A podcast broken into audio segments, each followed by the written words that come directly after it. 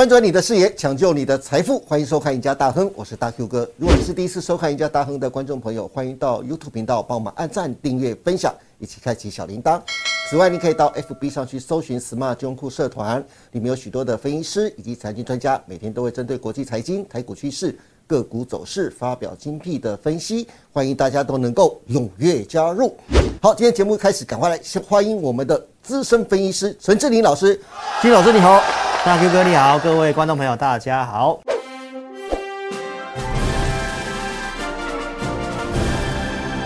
好，那金老师，今天呢，我们特别要请你过来啊，要帮大家解释一下全球最关注的晶片法案这件事情的。不过讲到晶片法案呢，现在全球的科技业，特别是半导体业，最关心的一件事情呢，就是现在正在美国参议院跑流程的晶片法案呢。对。前几天就是在七月十九号的时候才刚完成程序投票，嗯，结果是以六十四比三十四票确定可以将晶片法案纳入讨论跟表决议程呐。嗯，那为什么要特别重视晶片法案呢？因为这攸关美国对美国国内半导体业的补助有没有补助，甚至补助的多寡，都牵涉到半导体的制造商在未来几年的营运呢。特别是现在正在美国的亚利桑那州如火如荼建厂的台积电呢。那上周一的时候讲到台积电，当台积电还在四百多块的时候啊，志云老师就很笃定的告诉大家说，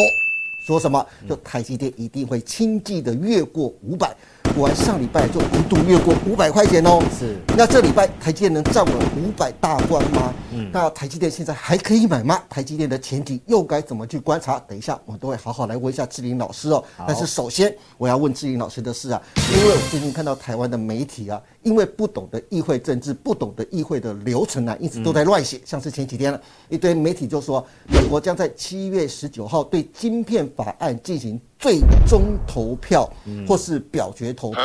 我每次看了都忍不住摇头，又想生气又想骂人了，因为他们都不知道啊，程序投票距离最终投票还有好几个阶梯要走啊。是志斌老师，你能不能帮大家来说明一下，现在晶片法案在美国国会的表决流程呢？对，也好让那些台湾不上进的媒体啊，给他们上一上课啊。嗯。我每次来好像一开始要先帮你消消，看到这些媒体我就忍不住鬼巴斗会消火消火。为什么那个大 Q 哥会鬼巴斗会呢？因为他是媒体人，对，所以他也非常重视这个报道的正确性。没有错。好，那我们来跟大家分享一下这个关于晶片法案哦，就是台湾的媒体哦所写的方式，让投资朋友认为这个晶片法案已经过了。对，哦，没错。但是事实上呢，其实这个。细部的程序呢？哈，那今天志玲老师来跟大家详细的说明一下，哈，这个嗯，晶片法案的过去的历史，然后到现在的版本，那接下来面临到哦什么样的问题？哈，是，我们先来回溯一年前，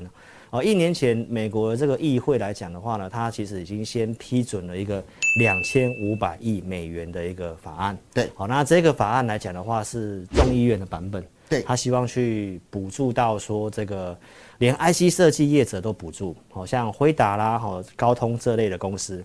但是呢，呃，参议院这个地方，哦，它的一个版本，哦，它其实只有给这个晶片的相关制造业者，没错，就是英特尔，哦，这这类的一个业者而已。所以呢，这个众议院跟参议院两个部分是有点，哦，不太同调的，是，哦，尤其在这个众议院所原先的版本是有一个新的版本叫做中国竞争法案。对，好，但是呢，川普阵营是反对的。对，那时候的川普不赞成，对，反对。所以其实，在一年前，这个法案其实已经有一个版本出啊，但是又被打回票。对，所以整整拖了大概一年的时间。嗯，那现在因为美国政治在十一月份哦，就即将要做这个其中选举了。对，好，那最近的这个半导体的话题，大家也都哦在讨论，然后也希望是把这个法案变成是一个。拜登的这个选举权呢，能够有通过啊，至少有些政策牛肉，对，有些政绩出来哈，所以，呃，这一次的一个缩小版的一个版本哈，变成是五百二十亿美元，大概是一年前法案的 五分之一，从两千五百亿美金变成五百二十亿美金，对，那其实这一次新闻媒体跟你报道的是七月十九号是用。呃，六十四对三十四票完成一个纳入程序的议程。那为什么我要这么讲呢？其实这不是表决通过，是把这个议程纳入到要讨论跟表决的一个程序而已，所以这个叫做程序投票，是程序投票通过哦，并不是表决正式通过哦。所以我们来跟大家谈一下这个整个流程哦。那为什么现在这个法案很重要呢？就是因为呃，美国国会八月就要休会了。那就剩下一个礼拜的时间，一个礼拜就这个礼拜了。所以在一个礼拜的时间，就是必须要完成这些的程序。这个参院会先做一个表决投票，表决投票之后，还要送到众议院去再做一个表决。表决之后，真的两关都过了，对，然后会送交给拜登总统去做一个签署。那拜登总统他当然也有否决权，然后因为最后的版本。其实已经是五分之一瘦身版了，那最后可能还是会有遇到一些阻碍哈，因为回到上一章我们就提到众议院这个地方是版本是不太一样的哈，因为参议院现在的版本只有补助晶片制造业，就是类似像台积电、英特尔，就是有针对制造的部分。对，那半导体还有一个叫做 IC 设计的部分，好像这个辉达啦，对，哦高通这类的 IC 设计，并没有在这个法案的补助范围之内。不在瘦身版的版案里法案里面，对，所以众议院这个地方是规划的版本是希望包含 IC 设计的，但是参议院的这个版本是没有的，所以还是要告诉投资朋友，这个存在了一大堆的变数哈。嗯，所以我们来看一下这整个现在的一个各个半导体在美国要设厂，好，那他们所抛出来的一个投资的金额跟影响。我们来细细的跟大家做一个快速的一个总结跟分析。好，当然第一个，这个晶片制造所补助的对象，啊，新闻媒体都跟你报道，哦，就是拿到最多的就是英特尔。对，好，因为这个就是跟亚洲的台积电的一个竞争啊，因为他们担心所有的一个晶片制造都在亚洲，对，所以希望可以搬一些回去美国在在地的制造。所以英特尔这个地方，哈，它有大概斥资了一千亿美金在这个。二海二州的一个要扩增一个新厂，哦，那初期是投入两百亿美金，那有八百亿的美金的呃缺口，所以他也放话说，如果这个补助法案不会过的话，那他他可能要先在欧洲建厂，就不会在美国了哈。对，那第二大厂就是美光的部分，它也是在做晶圆制造的部分。对。好，在记忆体的部分，嗯，那十年市值大概一百五十亿美金，就是一年一百五嘛，是，所以呢，这方面也是也是放话，好，说这个法案是很关键的，如果有延宕的话，那可能会减少这个建厂的扩厂的量，哈。那像恩智浦、呃英飞凌，这都是比较小的，我们就哦暂时性就先不谈这部分。嗯，那三星、台积电跟环球金是我们亚洲的，我们也来看一下。是，三星大概斥资一百亿美金，好像在美国盖第二座的晶圆厂，那预计是后年，二零二四年才会哦投产。那我们的台积电金额稍微比它小一点，大概在一百二十亿美金左右，在亚利桑那州，我相信大家也都看过新闻。那台积电的这个行情的一个整理，大家也都是预期说它去美国设厂成本很高。对，好，其实出来的新闻也确实如此啊，因为美国通膨大家也看到了嘛，哦，这个找不到人，然后很多的一个水电等等都成本的高涨，所以这个整个成本的部分是比预期还要更高。哦，台积电这次法说会内容也这么讲哦。对。那再来，我们国内的大厂就是环球金的啊，环球金有提到要去美国德州建一个十二寸的晶圆厂。嗯，因为整个美国来讲的话，为什么晶片制造在他们当地一直发展不起来？是，因为他们没有一个完整的供应链。对，包括像这个整个细晶原厂啊，很多的一个材料等等，其实都是从都是在国外去多，都是大，而且大部分都在亚洲。对，都在亚洲。所以，呃，之前我们的这个。台积电的创办人啊，这个张忠谋他就说了，这个美国要完成这个在地制造是非常困难的，对，啊，因为它的整个上中下游的整个供应链，包括那些材料，几乎都没有在美国，对，所以他没有办法说啊，透过一个呃什么法案这样子马上就建立起来，尤其这又是一个缩小版的一个版本，所以老师在这个直播节目就已经跟观众朋友讲了，这个法案无论过不过。都不会影响台积电的竞争力。那过的话，当然台积电有机会拿到一些补助，是成本降低，或许是好事。但是没有过的话，那其他厂要追上台积电就更困难了。所以我认为过不过，倒是对台积电本身影响不大。所以透过这些的一个细节跟大家做个拆解，这样子。我志林老师，我发现一个很有趣的问题啊。刚才我们缩小版的是五百二十亿美金嘛，对不对？但是我们这边的制作单位帮我们列出来，这个表里面有七大的晶片制造商，是光是他们未来投资的金额啊，嗯就超过了两百二十亿美金啊。所以光是这个美国的缩小版都补助他们这七个厂都不够了，更何况其他的一些半导体的制造商。是所以说这个真的是杯水车薪了。没错，我觉得这个是政治的议题啊，嗯，那实质帮助真的不大。是嗯，我们的判断是这样，对。所以也跟大家讲一下啊、这个晶片法案来讲的话，我先跟大家报告，不用期待这个晶片法案过会有多大的力度刺激。是那不过我觉得对台积电也不见得是坏事。嗯，哦，以竞争力来讲啊、那这个法案来讲，我们跟大家报告一下，它后面还有层层的关卡。因为我刚刚就前面先提到了，参议院跟众议院两个版本完全不一样。对，好、参议院就是只有针对晶片制造商，嗯，好、有补助，然后众议院版本是希望有这个，呃，连 IC 设计业者，也纳入。对，那众议院的这个议长是佩洛西对好、那大家也看到新闻了，她是一个女强人哦。对，那她先生去买了辉达，对，好、就是他们就是希望 IC 设计，所以这当然 这很明显啦，哈、很明显就是告诉大家，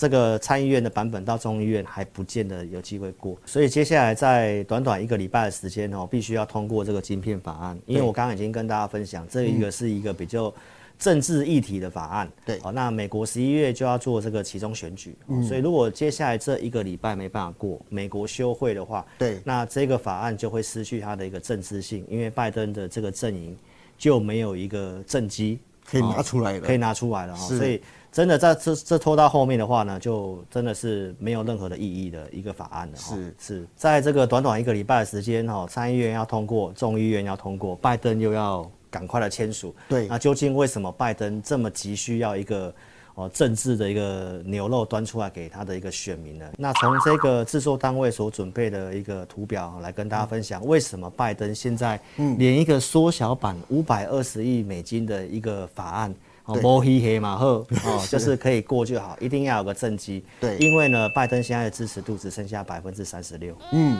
非常的低哈，通膨的高涨也让他在国内的反弹的声浪非常的大哦，所以这个是他一个急需我跟大家分享的哈，政治意义大于实质意义。对，真的。另外，那个前白宫医师杰克森也表示啊，他认为啊，现在现年七十九岁的拜登啊，他的认知能力出现了问题，嗯，失这智症、是失智阿兹海默症，就失智症的问题，对不对？恐怕无法撑到任期结束啊！而且过去一直是拜登的支持者说啊，说现在看到拜登就跟看到丧尸没两样。他说啊，他真的很想换掉总统啊！而且如果啊，这照志林老师刚才说的啊，如果拜登十一月的其中选举失利的话，你想他未来只剩下一两年的时间，其他任何的政策其实都会都很可能被后来接任的总统推翻，因为他就很可能就变成了佛教总统了。所以说，接下来这个晶片法案能不能过啊？最急的是谁？就是拜登总统了，嗯，对不对？我我还记得啊，就是志云老师，就上一集啊，我们曾经讨论说啊，说三星的三纳米啊，它超车台积电，对那时候很多的新闻界啊，还有股市投资人，都是一片心慌慌啊。而且那时候我也特别问一下志云老师，怎么办？怎么办？对不对？哎可是那时候志云老师就说啊。根本就不用担心啦，因为三星的三纳米啊，最大的问题啊就是什么？就是良良率对，那时候志颖老师就要这样告诉观众朋友的，而且志颖老师还讲，搞不好高通很快就会回头再找台积电代工了。结果才隔多久？才一个礼拜的时间，就传出高通除了今年之外，还把明年跟后年两年的高阶晶片哦，都转给台积电代工啊！这是真的吗？志颖老师，你的话这么快就应验了哦？是，所以我在上一集的这个关于台积电的一个内容，我就一再跟大家强调，这家公司它所掌握的客户跟它的一个技术，为什么大家都会很需要这个？因为大家现在在做节能减碳嘛，对而且这个电动车它的安全性、它的能耗又是非常重要的。对，没错。所以以这个它掌握了大多数的客户，然后像这个高通的事情，现在对岸的这个证券知名的郭大分析师也讲了，是，就是把呃接下来两年的五 G 的一个旗舰的订单，哈，全部都给台积电了。哦，原先是在三星这个地方嘛，对那发烫的问题就就是让它就不断的转单，哈，所以这个地方大家可以看到，拿下高通的订单，就等于又更确定了它的客户。它的一个后面的订单量又又是更确定的，而且我们今天也来跟大家分析，分享哦，除了这个呃高通之外，哦，现在连这个知名的车厂福斯哦，福斯汽车，福斯汽车哦，我在上一集就告诉大家，大家会担心这个什么晶片。供过于求，那比较在这个所谓的一个成熟制程的部分，对，哦，那先进制程为什么重要？就是第一个，它当然它的效率好，而且这个耗电量、功耗不容易发烫，尤其车子又必须要很安全嘛，对，所以这个福斯寻寻觅觅之后，最后还是找台积电，哦，而且电动车它会需要非常大的一个晶片的用量哦，所以从不管是从高通，嗯，或者是这个呃三星的这个客户，又慢慢变成是。台积电的哈，大家就会非常清楚，不要被新闻说什么几纳米几纳米，因为这个从二零一六年、一三年就一路传到现在，没有一年超车过。对，啊，真的没有一年超车过。而且上一次上一期节目我就跟大家分享哦，光是台积电用它的四纳米。稍微做一点改良，是。就比三呃三星的三纳米还要更优异，台积电的四纳米还比三星的三纳米还优异，所以不要管这什么纳米，是。哦，重点是实际测出来的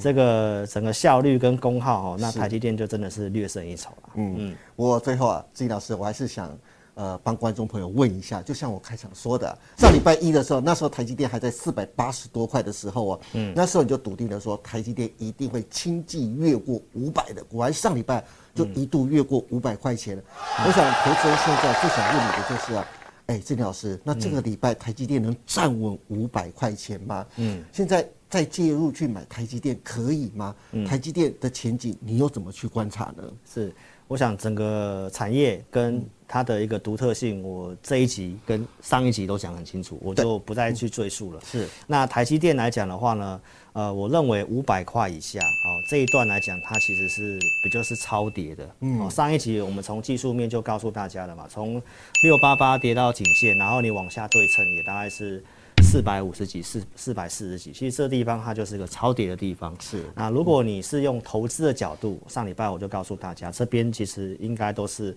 站在买方去买的。嗯，那我认为五百块来讲，对他来讲不是问题啊。好，如果你是要做投资来讲的话，我认为五百块以下哦，你都要珍惜它，然后代表你。这个祖上有积德，是啊，有这个机会让你可以买到一个真的是超跌的成长股，嗯，包括我们讲的那个台达电也是一样啊，现在也都是